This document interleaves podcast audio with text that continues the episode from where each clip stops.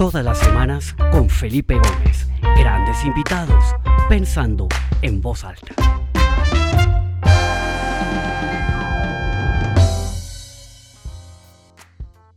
Bueno, muy buenas tardes para todos. Bienvenidos a esta nueva edición del programa Pensando en Voz Alta. Como siempre, todos los martes a la una de la tarde en punto hora del este en los Estados Unidos. Los saludos desde Atlanta. Mi nombre es Felipe Gómez y soy el eh, creador y anfitrión de este programa donde cada semana invitamos a alguien para hablar un poco sobre distintos temas y ver cómo estamos viviendo esta época rara que nos tocó vivir y cómo estamos eh, aprendiendo de ella y también adaptándonos. Eh, y hoy tengo un invitado maravilloso, un invitado que desde Seattle, eh, Washington, en los Estados Unidos, nos acompaña. es un colombiano que se llama Orlando Ayala. Eh, seguramente muchos de los que están conectados lo conocen porque pues tiene una trayectoria eh, maravillosa en el mundo empresarial, específicamente hizo una carrera brillante en Microsoft. Comenzó por ahí en el año 91 eh, liderando los esfuerzos para comenzar la compañía en América Latina y la, la creó y la creció en América Latina y luego tuvo un cargo global de operaciones y llegó a ser el número dos de Microsoft, casi que eh, de la mano de Bill Gates, susurrándole al oído y trabajando juntos, pues llevaron a, Microsoft a, lo que es semejante eh, monstruosidad de compañía. Entonces, pues, eh, Orlando, es un privilegio poderte tener acá con nosotros. Te doy la bienvenida y qué bueno que estás acá con nosotros en Pensando en Voz Alta. Hola, Felipe. Un saludo para ti, para todos los oyentes, todos los que están presentes de nuevo, uh, mis mejores deseos desde aquí, desde Seattle, en la costa oeste de los Estados Unidos. Excelente, eh, Orlando. Bueno, como siempre tenemos 30 minutos, entonces vamos a tratar de sacarle todo el valor, todo el jugo que podamos. Y me gustaría empezar, Orlando, que nos cuentes un poquito quién es Orlando Ayala. Cuéntanos a, a, quienes no te conocen, que se han conectado por curiosidad, por referencia, un poquito de quién eres tú, de tu trayectoria y a qué estás dedicado en este momento en tu carrera. Bueno, ante todo soy padre y abuelo, y hay que empezar por ahí. Eh, dos nietos, cuatro hijas, uh, con mi esposa Adriana. Eh, desde el punto de vista profesional, en el medio 40 años ah, que me inicié en el tema de tecnología, 10 eh, de esos años con NSR, 25 con Microsoft, um, y bueno, obviamente desde antes de estas dos compañías ya estaba involucrado en el tema. así que eso es básicamente un poco mi introducción muy rápida, Felipe. Ok, tú naciste el mismo año que Bill Gates y que Steve Jobs, ¿no? Tienes, eres contemporáneo de ellos y eh, por ahí hay una eh, anécdota, o más que una anécdota, una, un estudio de que las personas que nacieron ese año eh, tuvieron la posibilidad pues de ser partícipes y protagonistas en esta revolución de la informática. ¿Conocías esa historia? Bueno, primero honor que me haces en comparar semejantes gigantes. que obviamente yo no le llego ah, muy de cerca, pero yo creo que los que nacimos en, el 56, 57, un poco en ese rango, tuvimos la gran, el gran, la gran maravilla de poder experimentar todas estas revoluciones tecnológicas que arrancaron especialmente con el computador personal. Así que sí, en ese sentido creo que fui beneficiado de haber nacido en aquella época. Excelente, Orlando. Bueno, vamos a entrar en materia. Yo llevo ya eh, tal vez un poco más de un año y medio, un poco pensando en, en las juntas directivas en América Latina. Yo he sido bastante crítico con el rol que juegan las juntas directivas. Yo creo que con muy contadas excepciones todavía se ve este rol de ser un miembro de junta directiva como un privilegio más que como una responsabilidad. Eh, y yo creo que las juntas en América Latina les falta todavía mucho trecho para llegar a ser juntas de clase mundial, juntas que exijan de una manera constructiva a la administración, que suban la vara, que jalen el desarrollo, etcétera. Y yo creo que pues con todo lo que ha pasado ahora, con la pandemia y con todas las, las, las eh, digamos, fuerzas que empiezan a, converger en este momento, creo que las juntas directivas tienen una responsabilidad realmente inmensa en las organizaciones. Y vamos a hablar un poquito de eso con Orlando. Orlando pues se participa en varias juntas directivas en Estados Unidos. Eh, de primer nivel y también está en la junta directiva de Ecopetrol. De paso saludo a toda la gente de Ecopetrol que se ha conectado. Eh, todas las semanas eh, Comunicaciones de Ecopetrol divulga estas conversaciones que tenemos acá semanalmente y semana tras semana un grupo importante de líderes de Ecopetrol se conectan, les damos la bienvenida. Entonces, hablemos un poquito de eso, Orlando. ¿Por qué no empezamos como pensando qué hay diferente en este momento? O sea, ¿Qué es lo que hace que este momento sea especial con la llegada de la pandemia, otro tema de la tecnología, otras cosas? para que las juntas directivas como que realmente repiensen un poco su rol, su estructura, sus sistemas de arquitectura de información, su dinámica con la administración. ¿Qué pasa hoy que no pasaba hace un tiempo que obliga a que esto suceda? Bueno, sí, Felipe, esa es la pregunta clave. ¿Qué, qué hay de nuevo? ¿Qué, ¿Qué, es nuevo? En el contexto de cómo el desafío y la oportunidad se presenta a niveles de junta directiva y a la administración, a todo su liderazgo y, por supuesto, a todos los empleados de una organización. Y yo creo, no quiero ser ah, minimalista, pero yo haría una abstracción de tres puntos claves. Más allá del hecho de que el CEO de una compañía tiene que tener una buena relación con la junta, la junta tiene que tener una relación entre los miembros, todo eso, eso lo sabemos. Eh, pero realmente esa pregunta de qué es nuevo, yo quisiera quizás precisar en tres puntos y si quiero los desarrollamos en la medida en que Perfecto. vamos hablando. El primer punto es es, es, inevitable. Estamos al frente de una convergencia tecnológica que no tiene precedentes en la historia de la humanidad. Esto realmente pasa, en mi opinión, por cuatro elementos de esa convergencia que en su propio mérito, cada una de ellas es realmente transformacional, pero cuando las juntas son es realmente explosiva. Nadie se va a salvar, todas las instituciones van a tener que responder a este gran cambio porque por ahí va a pasar especialmente la transformación no solamente de nuevos modelos de negocios, pero también la transformación social, económica del mundo. Entonces, primero eso, la gran convergencia tecnológica es algo nuevo, venía antes de la pandemia, pero la pandemia abrió unas preguntas mucho más fundamentales al respecto. El segundo, que es una consecuencia del primero, eh, que es importante, es el reposicionamiento del activo humano como esencia de lo que es una organización, llámala de gobierno o de una compañía muy grande. Por ahí pasa sin duda alguna el hecho de que a raíz de nuevas versiones de profesiones que se nos vienen, a raíz del cambio tecnológico. Hay, tiene que haber una profundización con respecto a este tema del reposicionamiento, el reentrenamiento del activo humano en general, desde los sistemas de educación hasta cómo piensas en la educación, no como seis años o cuatro años de estudio, pero realmente como una situación permanente donde nunca se para de aprender. Y creo que las juntas directivas tienen que tener agendas claras y definidas. Entonces ese sería el segundo, el reposicionamiento del activo humano. Y el tercero, que para mí es absolutamente inevitable, creo que no está realmente tan preciso en las discusiones, pero que tendría que estar, porque de nuevo es irreversible, es que después del siglo XII, cuando se creó la nueva versión de la cultura occidental, el evento más importante e irreversible que se nos viene es el aparecimiento de China como potencia global. Ese es un tercer aspecto eso le pega a compañías grandes, medianas y pequeñas. Y podemos expandir de esto eh, un poco, Felipe, porque esto tiene una serie de conexiones, sobre todo con cadenas de suministro y otra serie de aspectos que son importantísimos. Así que, si me preguntas qué es nuevo, estos tres puntos, gran convergencia tecnológica, el reposicionamiento del activo humano y realmente una dinámica global que se nos viene encima, que es irreversible, y es que emerge una nueva potencia, y está, eso está clarísimo. Excelente. Pues comencemos con el primero. Yo creo que esto eh, se ata muy bien a la última sesión que tuvimos con Juan Pablo Consuegra de Facebook, donde hablábamos que la pandemia realmente lo que hizo fue que aceleró de una manera dramática el proceso de transformación digital a ambos lados de la cadena de valor.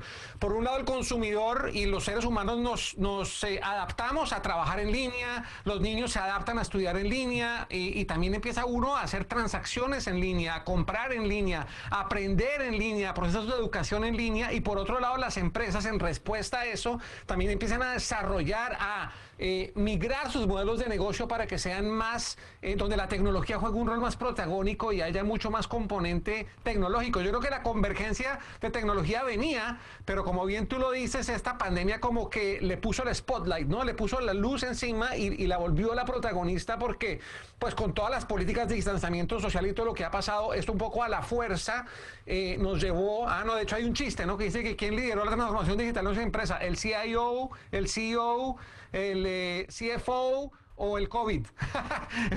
el COVID es el que gana todas las encuestas. Entonces, hablemos un poquito de eso, porque ¿cuáles son esas tecnologías que están convergiendo y por qué es tan importante, y pongámoslo en el contexto de las juntas directivas, que en las juntas directivas haya personas muy eh, ilustradas y expertas en estos temas de tecnología porque es que ya no es un accesorio. O sea, esto se convirtió en la columna vertebral de cualquier organización que sin perder su componente humano tiene que apalancarse en las tecnologías para poder ser competitiva y por, por tanto las juntas tienen que ser expertas en eso. Hablemos un poquito de eso. ¿Qué es lo que está convergiendo y por qué es tan importante que haya miembros de junta expertos en el tema tecnológico? Bueno, eso nos daría para una sesión completa, pero déjame tratar de hacer una abstracción con respecto al tema. Mucha gente habla de la cuarta revolución industrial. Yo hablaba de cuatro vectores que vienen y convergen, y los voy a, a mencionar muy rápidamente. El primero es ultraconectividad. Billones de dispositivos inteligentes. Para el 2050 se habla de 50 mil millones de dispositivos inteligentes, donde esta camisa puede ser inteligente, hasta lo que ya conocemos un teléfono. Y no solamente eso, es la capacidad de estos, de estos dispositivos de tener inteligencia propia y de procesar información donde ellos están. Ese es el primero. El segundo es el efecto de red. No solamente son las redes sociales, sino que hay una conexión de todos estos componentes que no solamente eh, como se comunican entre humanos, pero se comunican entre la tecnología misma para crear un efecto de red y escala de grandes proporciones. El tercero es que estamos entrando esencialmente a la era de la computación ilimitada, donde el almacenamiento y el procesamiento, la capacidad de procesamiento virtualmente es, es, ilimitada. Estamos hablando esencialmente aquí de computación en la nube, estamos hablando de un modelo de consumo por renta y no por compra, estamos hablando esencialmente de, de computación cuántica. Y la cuarta, que es un poco la combinación de estas tres, es la producción absolutamente masiva de información de data. Y esto genera, digamos, tres escenarios de tecnología muy poderosos. El tema del el lenguaje natural, las máquinas ahora pueden sentir, oler, en fin, casi que llegar a, tener los cinco sentidos de un ser humano, todo el tema de realidad virtual es un, es, un resultado de estas cuatro convergencias y por supuesto al final el tema de inteligencia artificial. Entonces, cerrando un poco en lo concreto de esto, y es que por primera vez en la historia de la humanidad, donde se generó riqueza a través de la creación de valor de insumos usualmente eh, eh, físicos, en este momento la nueva fundación de creación de riqueza está basada en el análisis de la, del comportamiento y del sentimiento humano. Es la primera historia donde se convierte en un insumo clave y para decirlo es que estamos entrando a la era de la computación cognitiva. El hecho de que los sistemas se mueven a tener capacidad casi humana con respecto a esto. ¿Por dónde pasa realmente esto para las juntas directivas? Y es una pregunta que yo le haría a cada junta directiva y es, quisiera ver el análisis en este contexto de quiénes son las audiencias del negocio en que esa junta directiva opera. ¿Cuáles son los escenarios amarrados a esas audiencias? ¿Y qué productos y servicios van a crear alrededor de esas audiencias? El tema de personalización está realmente en un punto profundo del punto de vista del desarrollo de nuevos modelos de negocios. Y ese análisis de sentimiento en tiempo real es una realidad, ¿no? Entonces, realmente para cerrar, digamos, esta primera parte, digamos, de tecnología, estamos al frente de estas convergencias, tiene un impacto directo en los modelos, no solamente de negocios, pero culturales y geopolíticos. Y por último, quiero conectar esto, que podría ser un cuarto punto, eh, Felipe, pero, y es las juntas directivas más que nunca van a tener que responder a algo que ya se desencadenó. BlackRock, el presidente de BlackRock, la firma de inversión, es el tema de ESG por las signas, las, las, siglas en, en, inglés, que es, es, sostenibilidad ambiental, la postura social de la compañía y la gobernabilidad de la compañía misma. Nosotros hemos decidido colocarle una T al frente. Entonces la llamamos T por tecnología ESG. Y esta es una agenda que con tecnología realmente está definiendo el nuevo contrato social con los inversionistas y con quienes consumen los nuestros productos. Entonces, ese es el gran Antes de pasar al, segundo elemento y es, tú estás, bueno, o estabas viajando alrededor del mundo trabajando con muchas compañías de distintas industrias, estabas asesorando desde grandes empresas tecnológicas en Estados Unidos hasta el Real Madrid para utilizar la tecnología de una eh, manera más inteligente. ¿Cómo puedes eh, describir tú un poquito el nivel de conciencia o de, alistamiento, de readiness, ¿no? como dicen en inglés, de las organizaciones a toda esa revolución, ¿no? al nivel de la junta directiva? Porque mi lectura, y viendo un poquito desde afuera, es que yo, creo que a, las juntas directivas les, falta un poquito una, un, un relevo generacional eh, para, para que tengan miembros que entienden mejor esto, que son digitalmente nativos. Eh, porque sí, hay mucha gente y, con, y, los admiro profundamente, pero yo creo que las juntas necesitan subir ese nivel de conocimiento, de, sensación y de alistamiento para estas cosas. ¿Cómo categorizarías tú que las empresas están asimilando esto? ¿Lo conocen? ¿Lo saben? Y tal vez enfoquémonos un poquito en América Latina, que es donde está nuestra audiencia de este programa. Sí, yo creo que, eh, mira, si asumimos que la primera gran ah, acontecimiento que acabo de describir de convergencia tecnológica es asumido por la Junta Directiva, asumimos que la segmentación de audiencias va a ser importante, de escenarios para crear valor, en fin, del entendimiento del, sentimiento y del análisis de, de, todas sus audiencias. Obviamente, la Junta tiene que tener una agenda de reposicionamiento del activo humano. Tenemos el talento adecuado para responder a ese análisis, para activar ese análisis en acción. De, hecho, la arquitectura ética de la organización tiene que ser vista también. Así que requieres inclusive eh, talento con respecto a qué representa usar éticamente algoritmos que no tengan sesgo por una organización que está tratando de redefinir sus nuevos modelos de negocios. Esto no está realmente en las juntas directivas. Si tú te lo preguntas al 90% o al 99%, yo diría, por ciento de las juntas directivas no existe, digamos, cuando digo, ¿cuál es su declaración ética con respecto a la escritura de algoritmos? Por ejemplo, no hay respuesta.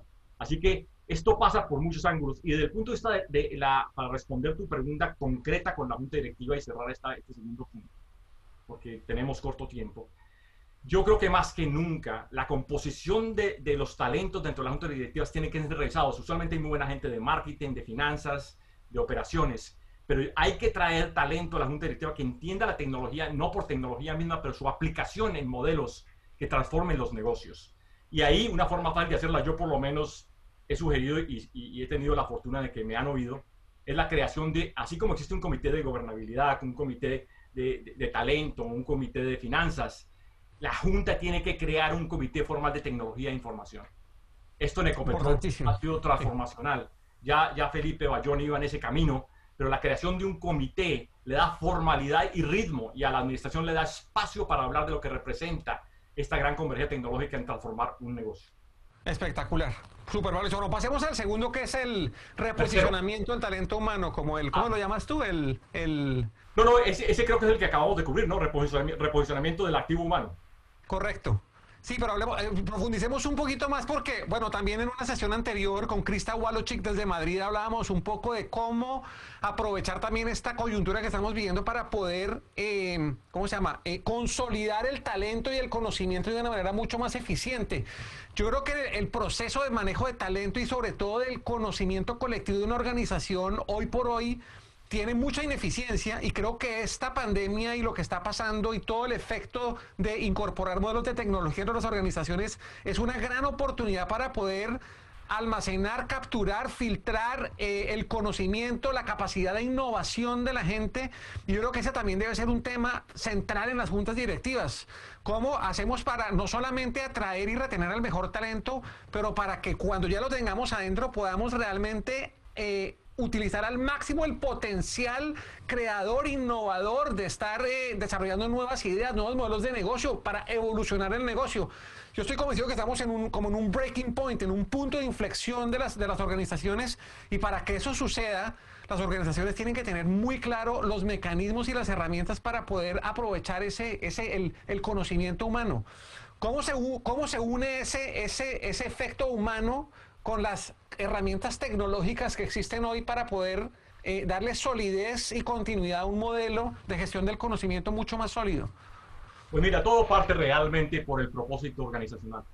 Realmente cuando una compañía puede capturar la inspiración de cada uno de sus empleados alrededor del propósito organizacional, la tecnología puede causar maravillas. Si eso no existe y no hay claridad en eso, la tecnología puede ser lo que quieras, igual al final no vas a poder salir. Yo, yo partiría por ahí. Segundo, entender que desde el punto de vista de internalización de aprendizaje, una organización puede proveer casi que eh, la capacidad constante 7 por 24 de que un empleado pueda aprender alrededor de nuevos desarrollos. Yo creo que toda la capacidad de autoinstrucción, de crear la infraestructura de entrenamiento dentro de una compañía que sea de autoinstrucción bien definida, bien establecida, por rol de organización. O sea, el sistema y la inteligencia artificial permite perfectamente hacer eso dependiendo de mi rol, se me crea, digamos, todo el ambiente de aprendizaje constante que tengo que hacer. Pero esto tienen que ser realmente posiciones absolutamente premeditadas de la junta directiva, haciendo las preguntas correctas alrededor de, bueno, ¿cuál es el sistema por el cual entrenamos nuestra gente? ¿Qué tan en tiempo real es? ¿Qué, formalizado está con respecto a la función de cada empleado? Yo creo que por ahí parte muchísimo de usar tecnología. Ahora, si tienes un propósito de, de, inspirador, en el caso de Microsoft, por muchos años eso fue mucho de, del motor. A computer in every desk and in every home, un computador en cada casa y en cada, y en cada, y en cada eh, puesto de trabajo. Bueno, es una inspiración tremenda para la gran cantidad de gente, pero esa inspiración tienes que amarrarla a procesos que habiliten la absorción de conocimiento y de reposicionamiento del activo humano de una manera precisa, de una manera concreta. Tú puedes compartir con nosotros un poquito, tú estás en la Junta de Smithsonian, que es una organización que yo admiro muchísimo por todo el aporte eh, cultural, artístico y, eh, bueno, en fin, todo el mundo conoce el, poder de Smithsonian y es, un, y es una organización donde el, donde el conocimiento es absolutamente protagonista. ¿Tendrías algún ejemplo o alguna anécdota que pudieras compartir con nosotros de cómo Smithsonian está, está un poco eh, convergiendo todo este tema humano con la tecnología? Sí, mira, yo soy parte de la junta directiva de, del Museo de Historia Natural del Smithsonian y lo que me quedé absolutamente maravillado es de la cantidad de insumos en data y de contenidos que tienen que no han sido expuestos a rehacer las experiencias de las audiencias. Yo estoy pasando por ese proceso de definición de audiencias allí eh, y acompañando ese proceso. Por ejemplo, el tema de que yo pueda eh, hacer una inmersión con un dron que parece realmente como un colibrí al frente donde nacen las monarcas es un ejemplo de inmersión para cualquier persona a explorar algo que de otra manera no lo podrías explorar. Wow. Desde ese punto de vista, y hay un video de esto que es más de la National Geographic en este caso, pero experimentar, digamos, el Polo Norte y una inversión a través de la realidad virtual, eso es una oportunidad casi infinita en el reposicionamiento de estas, eh, de estas instituciones que tienen la limitación de los espacios físicos, en donde pueden mostrar solamente el 10% de lo que tienen, que tienen maravillas. Pero la apertura de esta comercial digital ahora pone en las manos de una segmentación de audiencias bien hecha en que lo puedes colocar en cada esquina del mundo. Una experiencia inmersiva con respecto a viajar, por ejemplo, con una ballena jorobada, desde donde nacen en Nuquí, Chocó, hasta que llegan aquí en Seattle en todo su viaje y cómo nace y, y estar inmerso en todo esto. Así que estamos al frente de una maravilla, pero las juntas, directivas, espectacular. Las juntas directivas van a tener que entender que la segmentación de audiencias y los escenarios y las experiencias que quieren crear para esas audiencias es el ejercicio, el ejercicio estratégico más importante que deben hacer.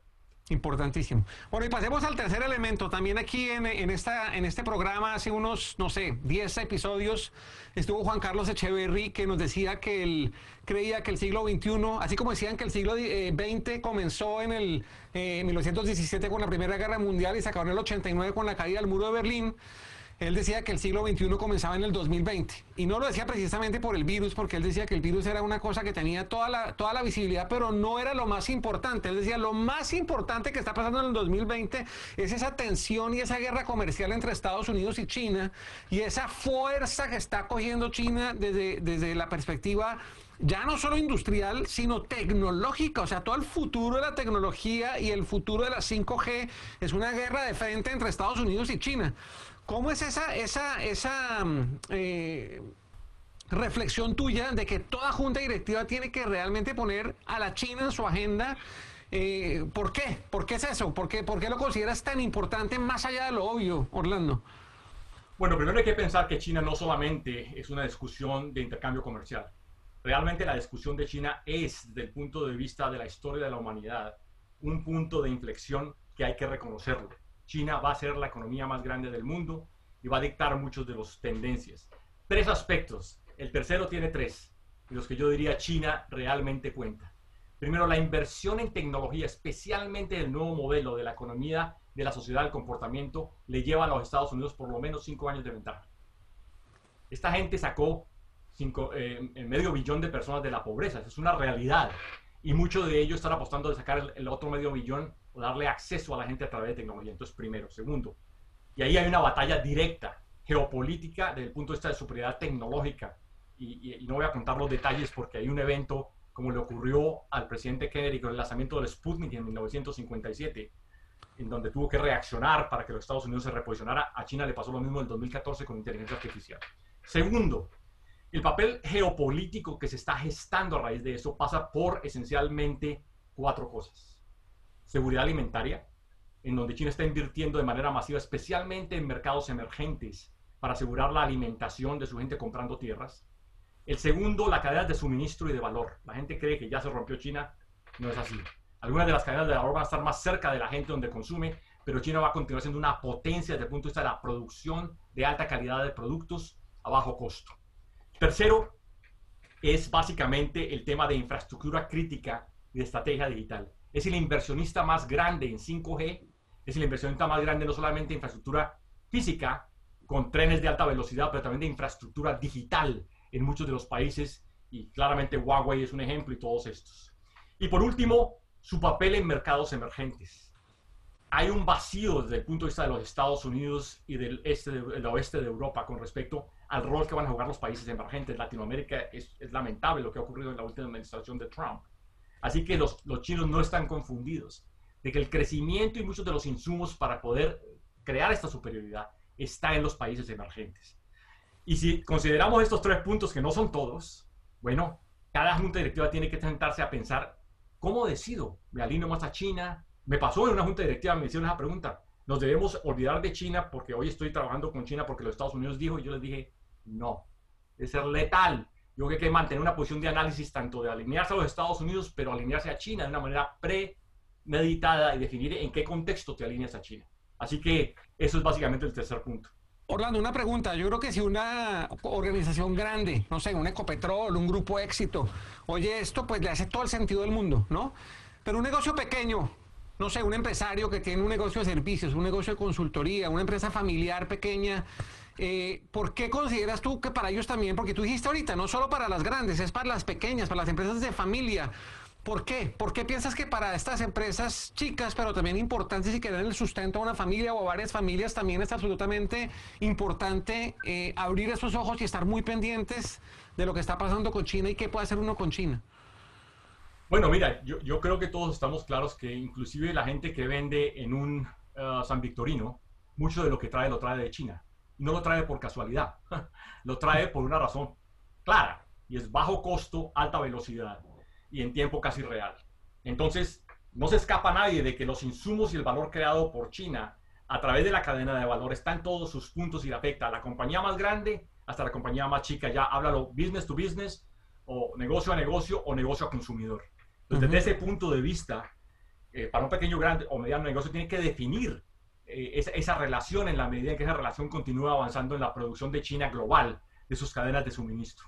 Pero también desde el punto de vista de tecnología, por primera vez una pequeña empresa puede casi que operar como una empresa grande. Porque cambió el consumo de tecnología, ya no es comprando activos, es por renta, como se paga la luz o como se paga el agua, en la cual una compañía pequeña puede tener tecnología de primer nivel, pagando un servicio y utilizando más o menos dependiendo qué hace. Y el tercero, reposicionar el activo humano, toda compañía grande o pequeña, depende de la capacidad de su gente. Absolutamente. Bueno, pues yo creo que con esto redondeamos muy bien las ideas. Creo que eh, además de los desafíos eh, obvios que tienen las juntas directivas y de los cuales se ha escrito y se ha hablado en miles de eventos, ¿no? De, de, profesionalizar la junta, de que hay una arquitectura de información importante, una relación constructiva con la administración, pero exigente con la administración, que no sea permisiva.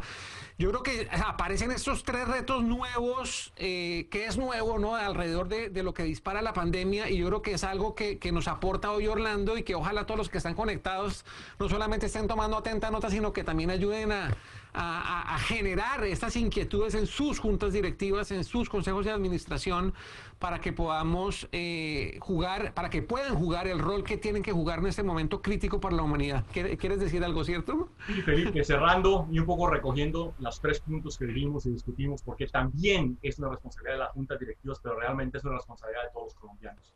Colombia acaba de trazar un propósito de país que quizás no es conocido por todos, que fue establecido en la misión de sabios.